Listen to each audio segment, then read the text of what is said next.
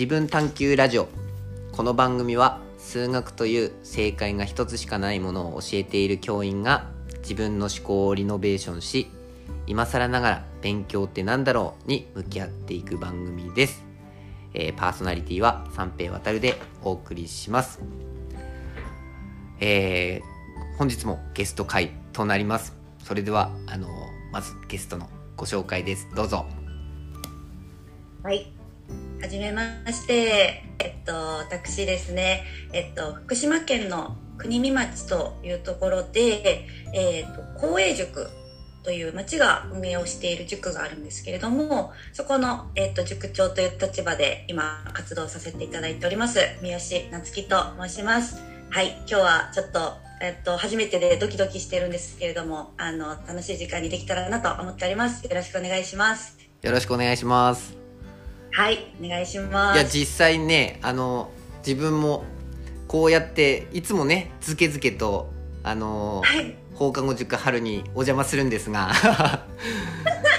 あの今日はちょっとこういうまあリモートでもあるしちょっとラジオを収録しするっていうことで私も若干緊張してます、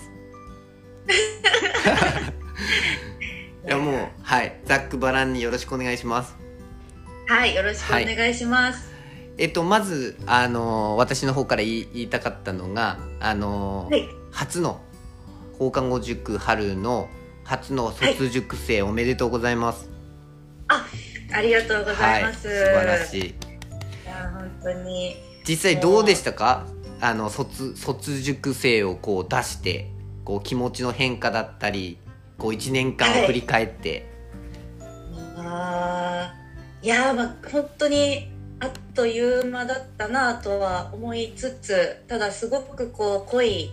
半、まあ、9ヶ月ほどあの彼らと過ごしてきたのですごいいろんな気持ちに、あのなったんですけど、うんもともと卒塾式がちょ、えっと、17日の予定だったんですけどちょうどその前日の夜にあの震度6強の地震がありましてもう一時は本当に開あの開催できないんじゃないかというふうなところだったんですがあの無事に開催できてよかったなっていうところと、あのーえっと、卒塾生の一人の子があの卒塾式のこう写真だったりとかつなぎ合わせてあの「ありがとうございました」っていう動画をあの送ってくれたんですけどあの、まあ、それを見てすごいこのなんだろうやってきた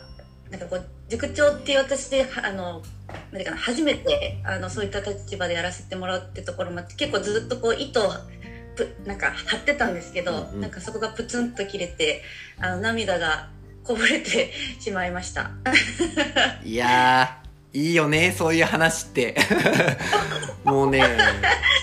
いやーちょっとあれは本当にうん。なんか、うーんすごいいろいろ思い出して涙が止まらなくなった、うん。はい。卒塾式でした。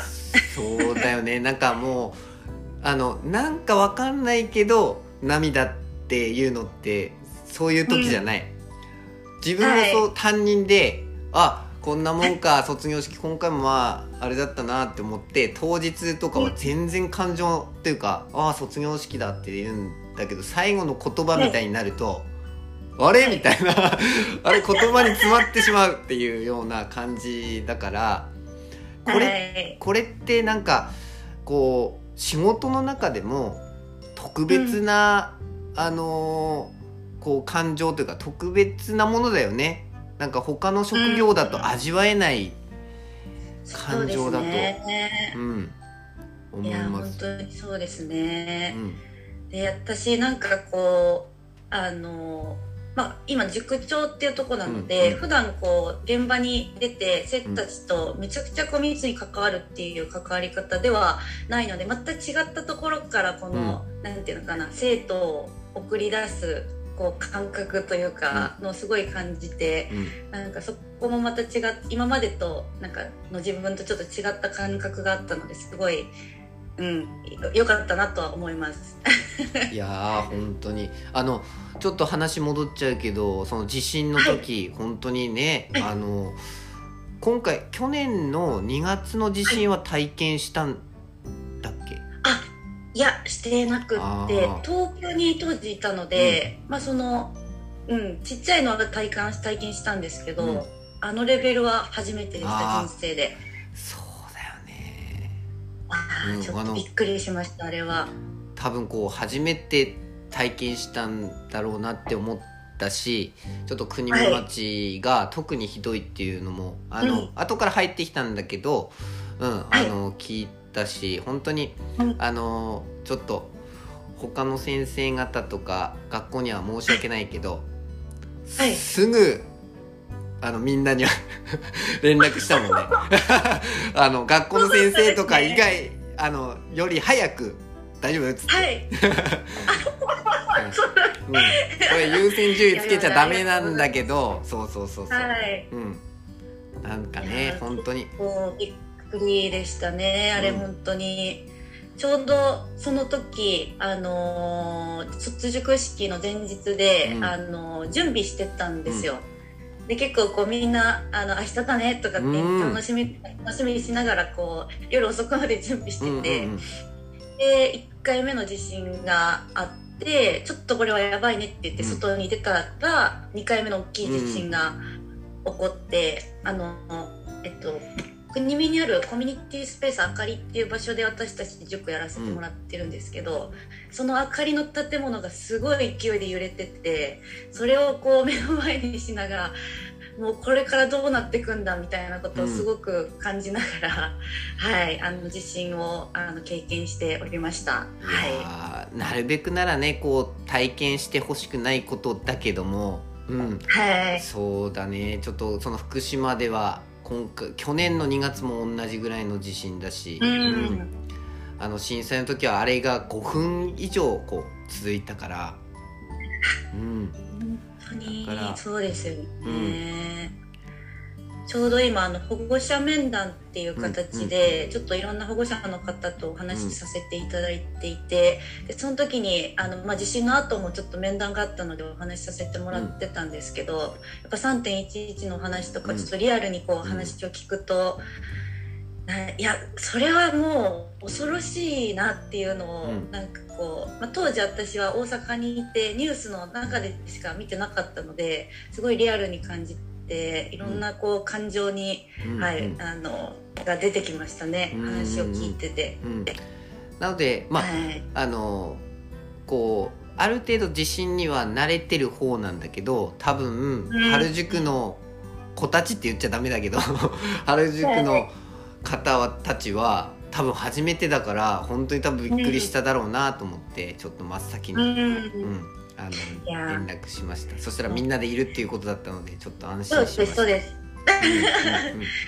特に怪我もなく大丈夫でした、よかった。じゃああれなのはい塾の方っていうのは今もはその、えーはい。通常通りに戻ったような形？そうですね。ただ今あの春休みなのであうん。の塾は開塾してないので、ああそっかそっか。あのはい授業自体はないんですけど、みんな出勤して平日は、はいじゃああの来年度に向けて準備をしています。ですね。なるほど。はい。そうか。いやあのこう話また地震から戻るんだけどあの、はい。さっきこう1年間の思いがっていうふうにさこう、うん三好さん言ってくれたじゃない。はい。あの自分もさ去年から新しいその担任っていうのを外れて新しいその職種についてではい。そのそれがきっかけで三好さんを知ることになったでしょ、はい。であの時は自分も必死だからさこうなんとかいろんなつながりをさ、こう求めてたけど、その今考えると三好さん自身もかなりドキドキのこのね6月から始まるっていうところと こう、はい学校に呼ばれたぞっていうのでこうはい。すごくあの時の心情を考えるとやっぱり申し訳なかったなって思うわ。あーいやいやいやいやそんなそんな。本当大変だったと思うよ。うん、いや土地もまあまあそうですね、土地も初めてだしさ、なと思います。うん、はい。そう何もわからないところ。まあねあの他の県でさそういう公営塾っていうのは、あのーやっていたことはあったとしても、ねこう福福島というとは初めての土地でどういう人たちねあのまあ、うん同じあのまあ人間だけどもその土地柄によってのねいい悪いがあると思うけども、うん。そうそうですね。うん、実際に三好さんから見て国見町、えーその春塾公営塾をあの、はい。え1年間やってみてこう、うん。特にこの県北の福島の方たちってどういう、いい意味でも悪い意味でもどういう印象を受けましたか？あ、どういう印象か。うーん。いや、でもすごく本当に温かくうん。こうなんだろう。まああの子供たちからしても保護者からしても初めてのよくわからん塾に、うん。今100人ぐらいの生徒通わせて、うん。あのが通ってくれていて、まあ、すごいこうなんだろう受け入れていただいてる感覚がすごくあるので私としてはすごくいいあのめちゃくちゃいい方たちに恵まれて嬉しいなっていうのはすごく思っていますね。はい。うんその実際そのちょっと多分リスナーさんの方とかちょっと公営塾っていうのはそもそも何なのかっていうところを知らない人もいると思うのでちょっと簡単にその公営塾っていうその公営ってついてるのは何かっていうのをちょっと三好さんからちょっと教えていただけませんか、わかりました。はい。えっと、公営塾っていうものなんですけれども、今結構全国で、あの、いろんな拠点で、あの、できている塾なんですけれども、まあ、公営って、公に営業するの A って書いて公営なので、えっと、まあ、その自治体がこう、運営をしている塾になります。なんかあの、まあ、てなんていうかな、こう民間の会社がやっている塾ではなくて、その町として、えっと、子どもたちにいろんな教育を提供したいというところで、えっと、各自治体で、えっと、できているのがこの公営塾っていうものになります。はい。うんうん、でその公営塾はまあ町っていうところがまああの、はいえー基本的にベースで運営してるけれどもそれを、はい。あの実際に実動的に運営しているのはまた別なこうあの企業なんだよね。そうです、そうです、そうです。あの、株式会社ファウンディングベースという会社が、えっと、そこの町から委託を受けて、今運営をしているような形になります。で三好さんはそのファウンディングベースの、えー、と社員であり、うんそうです。公営塾の塾長でもあるとそうですね。うんはい。そうあります。実際そのファウンディングベースっていう会社さんはあの教えていただける範囲でどういうこうはい。あの事業をされている会社なんですか？はい。はい。と株式会社ファウンディングベースなんですけれども、まあ、本当にこう、えっと、いろんなことをやってるんですがもうめちゃくちゃこうシンプルに言うと、えっと、地方を軸に事業展開をしているベンチャー企業でして、えっとまあ、各自治体で、えっとのまあ、役場の方だったりあの町の方々から、えっとまあ、町の課題だったりとかそういったものをヒアリングさせてもらいつつ、えっと、どういう街にしていきたいのかっていうのを一緒に議論しながら例えば教育であったりとかあとは一次産業だったりとか、うん観光事業だったり、うんまあ、各自治体に合わせた形でのいろんな事業というところを一緒に、えっと、作っていくというようなことをしている会社になりまうす。んで私は、はい、その教育事業というところで関わらせていただいておりまして、えー、と今は国見町で活動をしているというような形になります。ありがとうございますいやあの、はい最初こうファウンディングベースを知った時にその事業を私き見てもしその大学時代にこういう企業があったら、自分受けてただろうなっていうふうにちょっと思って、うん。うん、ありがとうございます。うん。その立場は違うけどこう携われ携わることができて自分はそのうん。嬉しいなっていうところがあって、うん。うん、うん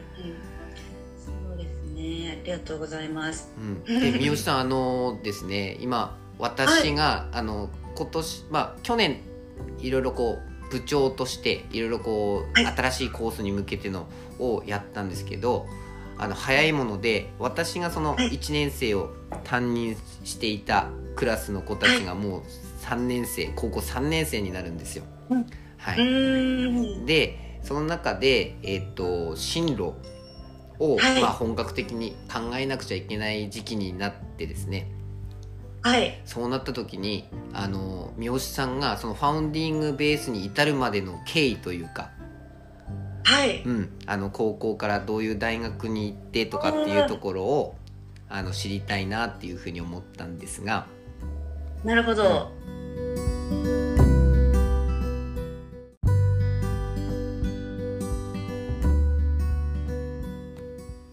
はいとですね、えっと、ファウンディングベースっていう会社にまずこの出会いっていうところからちょっとお話をさせてもらいたいんですけど、えっと、ファウンディングベースのあのですねあの会社を知ったのが、えっと、当時私が大学生だった頃に、えっと、当時のファウンディングベースの人事の方と、まあ、ちょっと、えっと、が、まあ、きっかけになってますと。で実はその人事の方が私がこう高校、えー私の高校の、えー時のこう先輩うーんはい、でその先輩がきっかけで、えーっとまあ、ちょっとファウンディングベースを知ったっていうところになります。で、えーっと実はその高校の先輩が私にとって結構当時高校生だった私にとってすごく憧れの先輩だったっていうところもあって結構こうその先輩からいろんな影響を受けて、えー、と進路選択をしてきた部分もあったのであの、まあ、その人からこうファンディングベースっていう会社があってねっていう紹介をされた時にすごくあの面白そうな会社だなっていうところで、えー、と入ったっていうのがきっかけになります。うん。はい、うーん。あその先輩からの影響っていうのは初めて聞いたかも。あ本当ですか、うんうんそっかそっかそっか、うんうんうん、そうなんです。そうなんだね。へえ。大学じゃなくて高校の先輩？そうです高校の先輩です。そうか。じゃあちょっとその、はい えっとファウンディングベースのその入ったきっかけよりもっと前の、こうちょっと大学時代とか、そのなんでこう、うんその大学を専攻したのかとかっていう話も聞きたいんですけど。あうん。ぜひぜひぜひ、はい。うんと、その実は大学を選択したきっかけも実はその高校の先輩っていうところが大きくて、はい。あの、私、私立の中学校、高校に通っていて、結構、あの、私、一人っ子で、親が結構厳しかったので、結構勉強を何としてもこうせねばみたいなところでずっとこう一生懸命勉強頑張ってたんですよ。うんでただある時あのそのさっき言った高校の先輩と、えっと、留学の留学のこう何がえっと、留学体験記をこう語ってくれる会みたいなのがあって、結構その当時こう英語が好きだったっていうこともあって海外に興味があったのでじゃあちょっとその話聞きに行こうと思って聞きに行った時に、えっとその先輩と出会いまして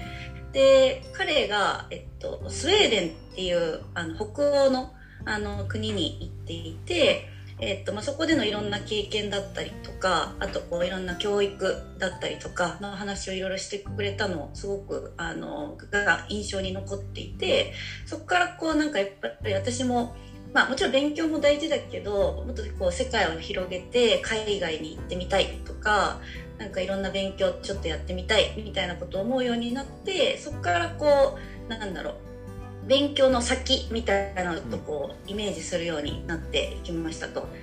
で、まあ、得意その当時こう得意だった、まあ、英語っていうところとあと海外で、まあ、その先輩から聞いた北欧の話をいろいろあの見てた時に、えっと、大阪大学の外国語学部でデンマーク語専攻っていうところがあるんですけどあのそこにちょっと興味を持ち始めてそこに向けて勉強をして、えっと、まあ一回浪人はしたんですけど、まあ、合格して、えっと、無事入学をして大学を決めたというところになります。うん、えー、その外国語が苦手だけどそっちを専攻したっていうのはすごいね。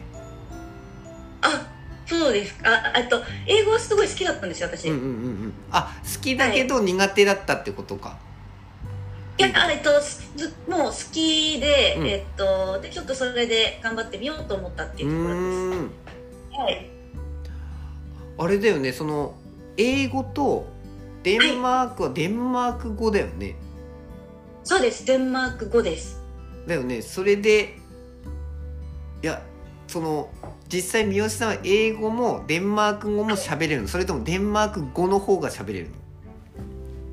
いやもうちょっと今だいぶ離れちゃったのであれですけど、えーっと、まあ、デンマーク留学してた時はデンマーク語の方があのー使ってましたっていうか、うん、でずっとコミュニケーションしてたのでそっちの方がいや だってあれかっこよかったよ、うん。なんかなんかの時にフェイスブックで三好さんがあの、はい。つぶやいたことにデンマーク人からなんかコメント来て、はい。それデンマーク語で返してて全然意味わかんないけどかっこいいと思って。すごいさすがだなと思って。いやいやいやいや。ねなかなか日本でもデンマーク語勉強できる学校が、うん。あのその学校しかないのでまあ日本で言っても20人ぐらいあじゃあ嘘ついた。はまあ80人ぐらいかなうんうん。しかいないので、あのまあ珍しいですよね。あれなの？その文法的にはそのはい。どうやっぱり英語寄りになるの？それともこう全くまた別？いやもう英語と全く一緒です。うーん。なんですごいあの文法自体は複雑ではないのですごくめ学びやすいんですけどあの発音がむちゃくちゃ難しいのでそこが結構あのデンマーク語があのむ結構世界でも難しい言語って言われてるんですけど、うんあのそうやって言われるゆえんだっていうふうには言われてまうす。実際にその先輩に勧められて、えーはい。こう留学もしたんだよね。そうです大学時代はいしました。その経験ってその実際こう想像してたものより良かった、どうどうだった？うーん。いや想像してたものよりか どうだろういやでも本当にいろんな学びがあったなとは思ってるんですけど実はこう留学行きたいとか海外に行きたいっていうのはなんか高校時代はすごいばっくり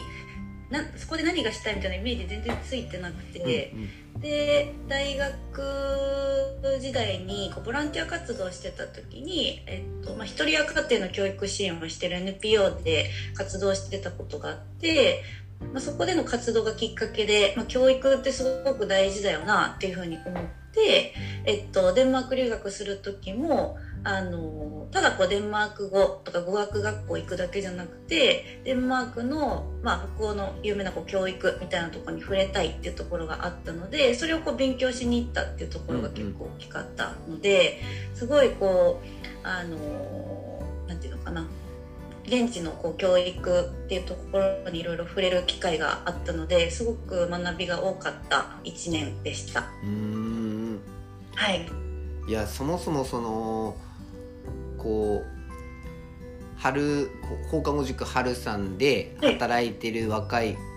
こあのー方たちをはい。こう見るとやっぱり色この海外に行ってるじゃない。うんそれがその、うんじね。うん、自分の中ではそういう海外に出てこう留学するとかこうはい学ぶっていうことに関しては、その当時の今はしてみたいと思うんだけど、当時は全く思わなかったから、それだけで素晴らしいなって思います。いえいえいえいえ全然全然。結構これは衝撃な何でもいいけどなんかこれは行って衝撃受けたぞみたいなのってあるの？そのデンマークに行って。衝撃受けたことか、逆に例えばそのうんやっぱ日本食ってめっちゃうまいぞとかとか そういうのとかなんかこうあっちに行ってこう意外にこう知らなかったけど衝撃受けたものとか日本と比較してもいいしなんか。あいやでも食事は結構思いましたね。やっぱり日本食って美味しいって日本の、美味しい。あはい美味しいです本当に。向こうあの主食がじゃがいもでーあーなるほど。はい、うんだったのであのー実は今の体重より1 5キロぐらい太ってました。当時留学してた時。えそうなの？はい。へええその留学して太ったの？それともももともとはい。ではなくて留学をして太りました。向こうのそのいも中心の生活をずっとしてたので、うんうんうんうん。えー、想像ができないけどね。そうですそうです。当時はそんな感じでした。こう実際そのうん。はい。実際その教育っていうことに関してはどうどうなの？こう日本との違いっていうのは。うーん。まあもう全然国も違えば文化も違うし教育システムも全てこう違うので、うん。なかなかこう比較っていうのは難しいなとは思うんですけどあの私がこう留学していた先での教育のその学ぶプログラムみたいなのがあったんですけどまあそこでこうずっと言われていたのがまあデンマークってすごくこう民主主義とか平等とかそういうこう価値観みたいなのをすごくこう大事にしている国ででそれが、えっとしっかりこう日頃のこう教育の中でちゃんと体現されることがすごく重要だみたいなことがずっと言われてるんですけど、うんそういったこう、えーとまあ、社会をどう構成していくのかみたいなところの勉強とあとそれをどう現場で実践していくのかっていうのを常にこう具体と抽象で行き来をしながらこう学校で学んでいるんですよね学校の先生たちあのあの先生になろうとしてる人たちって。なんかそれがすごくこうプロあの教員養成とかっていう観点で言うとすごくこう印象的だったところではありました。うんそうだねなんか、うん、今やっぱり学校の先生もちょっと変わらなくちゃいけないこう時期にすごく来ている状況だと思うのででその、はい。本当にあの公営塾でのそのはい。取り組みを見させていただいて、うん。こう塾って探究を教えるって、はい。まさにこの今までなかったよねそのじ時代的にやっぱりこうそういうところに突入してきたなっていうのはすごく感じるし、私もその、うんあの三好さんの授業をあの、はい実際生徒として受けさせていただいてとても魅力的なこう授業でした。あ、いい ありがとうございます。よかったです。本当にうんあのなかなかねこうあのいろいろ今小学校と中学校だよね。その塾で教えてる子たち、うん、なのでねこう、まあ、特に小学校なんかはそのえっと自分体の年齢と、うん、心の年齢っていうところにはやっぱりさまざまばらつきがあるから、うん。うん。そこでこうどこまで汲み取れるかっていうところはちょっと振れ幅があるかもしれないけど、はい。あんなことをやったら本当に生徒たちは面白いだろうなっていうふうにこう感じてます。ええありがとうございます。そういうのをなかなか今度高校生でなんかできればなっていうふうにちょっと思っていて、うーん。そうですね。まあ本当にこう結構こうでえっと探究の授業と教科の授業あの春ではどっちでもどっちもやってて、まあこう普段のこう科目の授業だったりのこう生徒たちの姿と、うん。そのてえっと探究の授業うん。やってる時のこう生徒たちの姿って全然やっぱり違っていて、なんか小学生とかにも私授業したりするんですけどあなかなか勉強だとちょっとこう前向きになれない子もそのテーマあの探究の授業とかやっていくとすごく前向きなななんていうかなすごいこうむしろめっちゃ大活躍してる 姿とかうんうん。見れたりするのでなんか日頃のこう関係性とか日頃のこうなんていうのかな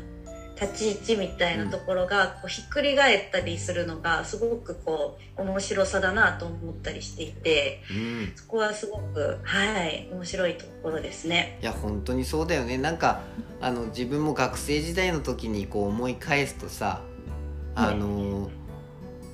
普通の授業って覚えてないじゃない？えそうですね。そうそう本当そうだと思います。うん、でそのこうちょっと思い返して中学校での授業で何を覚えてるって言ったらその理科の先生がその自習の時に来てくれて、はい、うん。はい、普段の授業では言えないけど蜂の魅力について、え。ー、うん、あのすぐに蜂はそのあの刺すけどすぐにそのあの襲うんじゃないんだぞみたいな話から始まってちゃんと偵察蜂がこう上で回って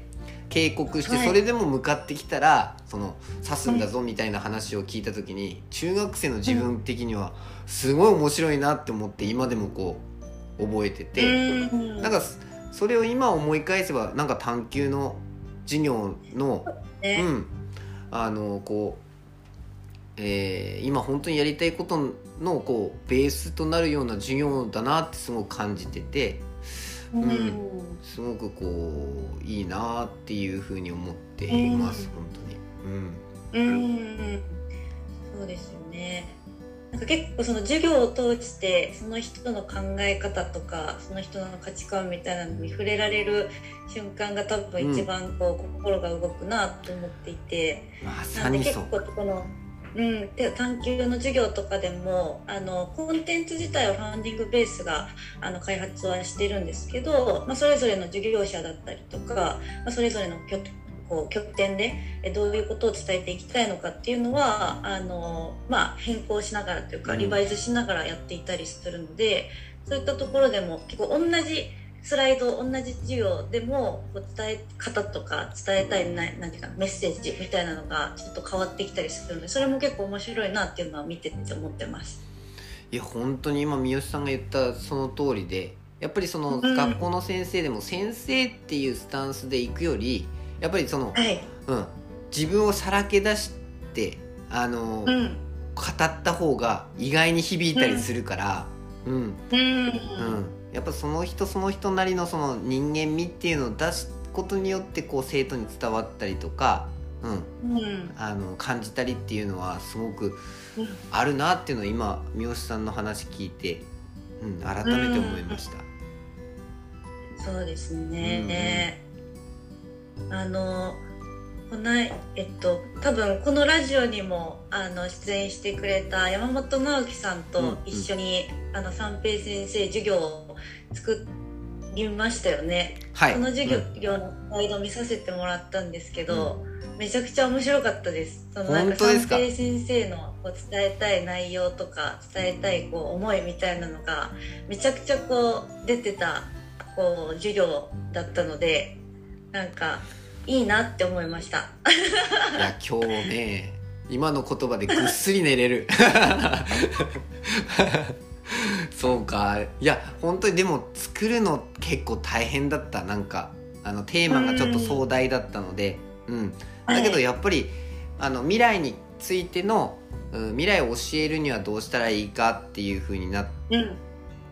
うん、の大きなテーマでやったんだけどやっぱり等身大のその自分が未来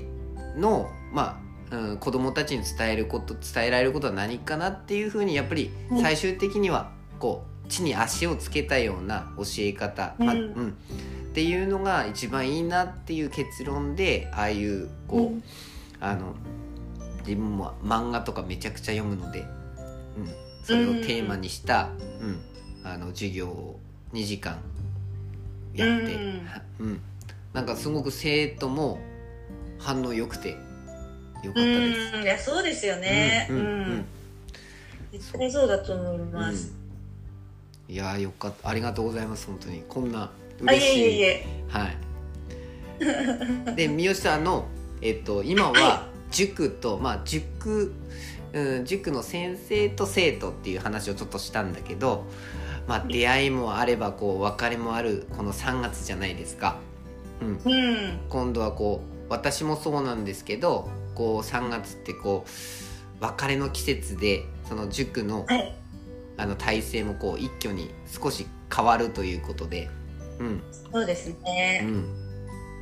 そのまあ私は結構その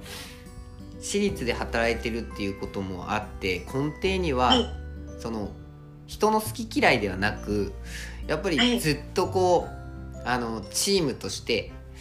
うん。一緒のメンバーでやりたいなっていう思いがちょっと他の人より多分強いと思ってて。うん。なのでやっぱりこう別れっていうところはすごくこうあの、うん。その人っていうことよりはなんか自分に置き換えてなんかもう少しこう変えられればまた違ったこううんあの結末になったのかななんていうふうに思っちゃう派なんだよなんか自分は。うん。うん、こう三好さんにとってこのこの1年間必死、まあ、チームで動いていて、はい今回2人のこう別れと2人の新たな出会いってあると思うんだけどどういうふうにこう三好さんは捉えてるのかなってちょっと単純な興味で。ああ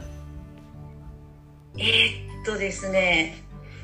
いや私は今回、まあ、あの放課後塾春で、うんえっと、立ち上げ一緒にやってくれたメンバー2人こう卒業という形で今年になったんですけどあの2人ともこう自分があの、まあ、その春を離れても自分のこう進路というかを自分でしっかり納得してこう決めていこうっていうところで前向きにこう卒業していった姿をこう見れたのはすごく良かったなと思っています。で結構私もやっぱチームでこうなんていうかなことに向かっていくっていうのはすごく大事にしたいところなんですけどなんでかっていうと実は私あのえっと、大学生の時に、まあ、先ほど三平先生からもあったんですけど他の自治体の公営塾で活動していた経験があってその時に一緒にこう、まあ、やっていたメンバーたちもいたんですけど、まあ、なかなかこううまくいかずこうチームとしてもうまくいかず結構バラバラになったのも目の前で見てきてでうんとなんだろうなここでやれ前向きなこう離れ方というよりもむしろちょっとネガティブな形でのお別れみたいなところも結構あったんですよね。なんであのそこのこうなんだろうななんだろう卒業はしていったとしてもちゃんとそのチームでやれてよかったっていうポジティブな思いでこう思いを持ち続けてほしいみたいなずっとやっぱりチームとしてやる以上すごくあったのでなんかそこを今年の1年でまあいろいろ大変なこともあったし私自身の至らないところもたくさんあったんですけどそうやって前向きに思って卒業してくれたのはすごくすごく良かったなっていうふうには捉えてます。そうか、ね、なんかすすごいなと思ってそのえっ、とはい。その三好さんは本当にチームをまとめてるじゃない。なんかうん。うん自分はどちらかというとそのはい。そういうこうチームを作ってっていうよりはその学校の組織の中のその役割を担うっていうとこそこにまあ紐づいてる人たちはある程度それは取りまとめるけれどもその公営塾のメンバーとその、うんはい。話とかその組織を見ると本当にチームでやってるから。うん、あのすごくいいなそういう雰囲気を作れるっていう三好さんのその、うん、人柄だなっていうふうにすごく思います。いえいえいえいえ、うん、いやいや いやそんなそんな本当本当。うんまあまあでも全然私もリーダーとして立ったのがこちら今年が初めてだったのでまあ本当に全然できないこともたくさんありましたし悔しくてもうもうずっと落ち込んでた時もあ結構あったんですけど、うんうんうん。うん、まあでもなんかこうファンディングベースの考え方としてもあのーなんていうのかなチームとしてというか共同競争みたいな言葉で置かしてもらってるんですけど一緒にこうちゃんとチームで遠くまで行こうっていうところをこう大事にしている組織なので、まあ、そこもすごくあってうん。私としては、うん、今いるメンバーとはしっかり前向いてやっていきたいなっていうのは思ってますね。そうだね。本当に。いいよねなんかそういうチームを持ちたいなって自分はこう憧れでもありなんかううん。でも自分は多分苦手な方だと思うんだよね。そうなんですか？そうなんだよ。自分の中でやっぱちょっと思うんだけどうん。うん。こうん。であ特になんだけど結局今回探求っていうところをテーマに自分がその責任者になったじゃない。で、うん。今はすごくこう共同競争っていうふうにこうおっしゃってたけど、それって、多分目的地がしっかりしてるからそれに向かって、うーんこうちょっと遅れた子でも遅れたまあ、うん。人がいたとしても寄り添ったりとか、逆に先に行って、えーそこを追いかけさせるっていうところもその先にその目的地があるから、うんはい。理想の。でも探求ってあの地図さえちょっとなくて、うん、で自分が歩いたとしてもその道が正しいかどうかっていうところもわからないから、うん。うん。こうそこでチームを作るっていうのはなかなかちょっと難しいなっていうふうに思って、うん。うんやっぱしばらくは一人であの道を作るしかないなっていう結論でうん。今動いていて、うん。で今年からはあのその 三好さんにも紹介したんだけどそのノートではい。そのコースのあのホームページを作って、うん。うん、あはい。れ本来は、あの本当はその、まあ、ノートっていうところで、はい。今までこう聖光学院って取りに行かなくちゃいけない情報をノートのユーザーさんも見れたりとかするっていうところも、はいあの一つなんだけどはい一番の意図はあれでその先生方に探求っていうところの素晴らしさとか、何をやってるのかっていうところをこう伝えられ気軽にこう見て伝えられるところでそこからスタートかなっていうふうに思って作った経緯がある。ね。なるほどなるほど。うんうん。うんうんあれ一人でちょっと作っててちょっとかなりしんどいんだけど、うん。いやうんまあ確かにそううん。記事結構書くのって大変だよね。いやそうですね、うん。いや本当にそうだと思います、うん。今ねあのあのー春でも結構記事を Facebook とかいろいろなツールでこう書き始めてるじゃない。はい、うん。そうですね。大変だと思います。結構大変です。うんうん。あれはもう塾長がはい。全て一人でやってるんあですか？そうですね。あー今のところはそうなんですけどまあちょっと今後は現場メンバーにも任せていきたいなとは思うんですけど、うんうんうん。あの私は放課後塾春の中で保護者向けにこう塾長通信みたいなのを、まあ、書いてたりしてたんですけど、あのまあそのなんていうのかな意思決定とはとか進路決定って、あ進路の進路選択ってどう、まあ、何なんだろうねみたいな話とかをこういろいろ書いてうん。発信していくみたいなこと言ってたんですけど、うんまあ大変ですね本当に。すごいねそこまでやってるのは塾ってなかなかないと思うよ。うーうんんうんうんなんかそういうのをやっぱ発信してちょっとでもこう共感してもらったりとか、うん。ファンになってもらえたらすごく嬉しいなと思ってるので、まあ、淡々とこう塾で授業してあの来てもらって授業をあー受けて帰ってもらうみたいな感じだとまあ本当にこうただ単なる塾としての機能でしかないのでうんうん。そこにプラスして私たちが何を届けられるかだなと思った時に、まあ、塾長通信っていうものを使いながらちょっとずつちょっとずつまあそれこそファンディングベースが大事にしてるものもそうだし春としても大事にしていきたいこととかをちょっとずつ伝えていきたいなっていう意図で、はい、うん。発信はしてたりしてました。本当そこだと思うよね。その結局塾、うんその塾も学校もそうだけど、うん。もうその教えるだけっていうものだけだったらコンテンツでいろいろもうどこに行ってもしかも無料で見られちゃったりするから、そうですね、うん。本当そうですね、それ,、うん、それ以外のやっぱ魅力っていうものを学校も作んなくちゃいけないし塾もただう何々に合格しましたとかっていう宣伝じゃなくて、うん。うん。また違ったこう形をしないと難しくなってきてるよね。うん、いやそうですね。本当に。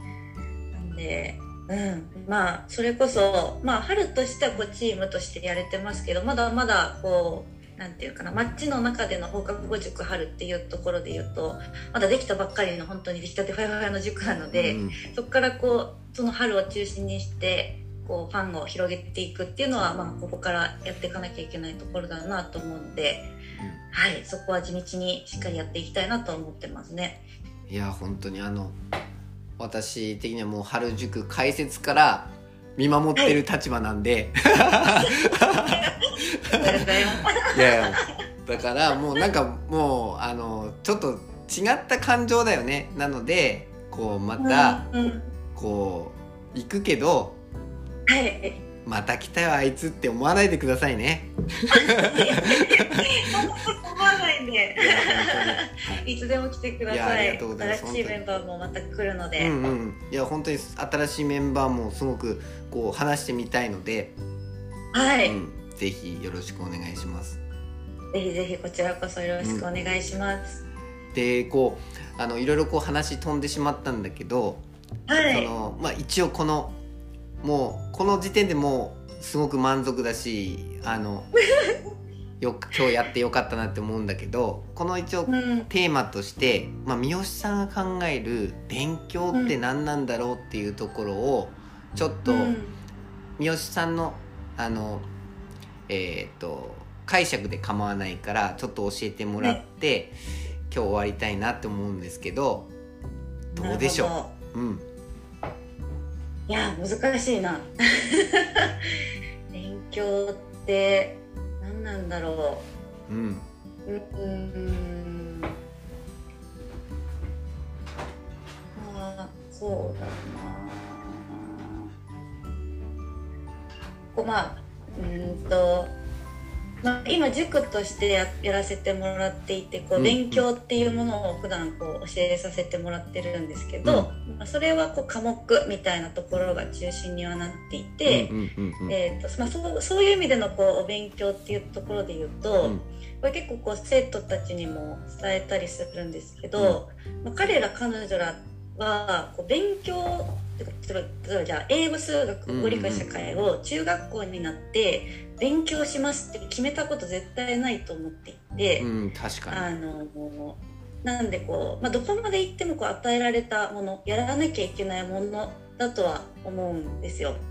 でただそれをじゃあそうやってこうやらなきゃいけないからって言ってこう後ろ向きにやるよりもやっぱりこう前向きにちょっと楽しいなとかできるって面白いなって思ってもらうっていうのがすごく大事だと思ってるのでなので普段こう放課後塾春の塾授業の中ではあの、まあ、それはもうそうだと思うあのそのやらなきゃいけないものであることは変わりないと思うからに、うんじゃあそこに向けてどう楽しくあの向かってもらえるのかみたいなことをすごく大事にしながら勉強はやってもらってるのでなんかなんかねちょっと答えになってないですけどそういったものだと捉えていますと。でただ、まあ、私たちこうテーマ授業だったりとか地域活動みたいなまたちょっと勉強じゃないところでのいろんな学びっていうのもやっていて、それは本当にこう自分でこう興味あることだったりとかうん自分の中でこれやってみたいなって思ってもらう思ったものになんかこう前向きにやっていく中で自然とこう身についていくものがこう学びなんだろうなと思っていたりします。なんかまさに今私も塾運営っていうところでいろんなこう課題にぶつかったりもしますけどその課題をどう乗り越えていくのかみたいなところをいろいろ考えて自分なりにこう学びで吸収していくっていうところを今まさにやってるので、うんそういったものは何だろうある種こう小学生だろうが大人だろうが変わらないものだなっていうふうには思ってるので、なんかそういうふうなふうに捉えております。ありがとうございますはい、なんかさっきのあの話にその高校生の時の話にちょっと付随するなっていうところが今話の中で聞きあの聞いて、はい。なんかその勉強をずっとやってきたけどうん。ちょっと嫌になってうんで先輩の話聞いた時にその,、まあ、その目標ができてで嫌いなものっていうことではなく、まあ、じゃあそれをどう工夫して自分の目標につなげていくかっていうのは何か、はい。うん、今の話とすごくつながる部分があるなって、うん。うん、思いましたね。うんありがとうございます。そうですね。うん。いや本当にまあ小学校とか中学校の時もう本当にやらなきゃいけないものとして、なんか何も考えずもう本当に怒られたくないからやるみたいな感じでずっとやってたんですけど、そこからなんかこう一つ目標が見えた時にすごくちょっと前向きに捉えてできるようになったなっていうのはすごく私個人としても思うので。本当にあのまとめていただいた通りだなと思いました。いやいやうんいやそうだね本当に勉強自分も本当に常にいろいろこう、ま方に勉強ってなんだろうっていうところを聞いて常にこう考えさせられて、今日も三好さんにその勉強ってなんだろうっていうところをちょっと問いかけてまたうん。自分のこう頭をちょっとリセットして、うん、新しい考えで ちょっと生徒と、もうねあの今日撮ってるのが3月の26日なんですがはい。もうねあと数日で4月新年度に入るのでそうですね。はいはい。お互いちょっと頑張っていきましょう。そうですね。頑張りましょう。はい。そして、はい、またちょっと、あの、時間ができたら、あ、そして、えっ、と、もう、これは、あの、約束というか、あの、はい前にも言ってたんだけども、今の新しい進学探究コースのはい子たちに、ちょっと、今の三好さんの人生というか、うん、あの、はい。やってることとか、ちょっと教える時間をちょっと、あの、その状況によるけどリモートとか直接来ていただいても、あの送迎しますので。はい。ぜひあのちょっと生徒たちと触れ合う場を、うん、作っていただければなと思います。いやいや、はい。私でよければぜひぜひよろしくお願いします。本当に。はいじゃあはい新しく新生放課後塾春を楽しみにしてますのではい。はい楽しみにしてください。はい。では、えっ、と、本日のゲストは、えー放課後塾、放課後塾春の、えー塾長、えー三好夏樹さんにお越しいただきました。本日はありがとうございました。ありがとうございました。は。はいでは、わーわー喋りましたが、お時間です。さようなら。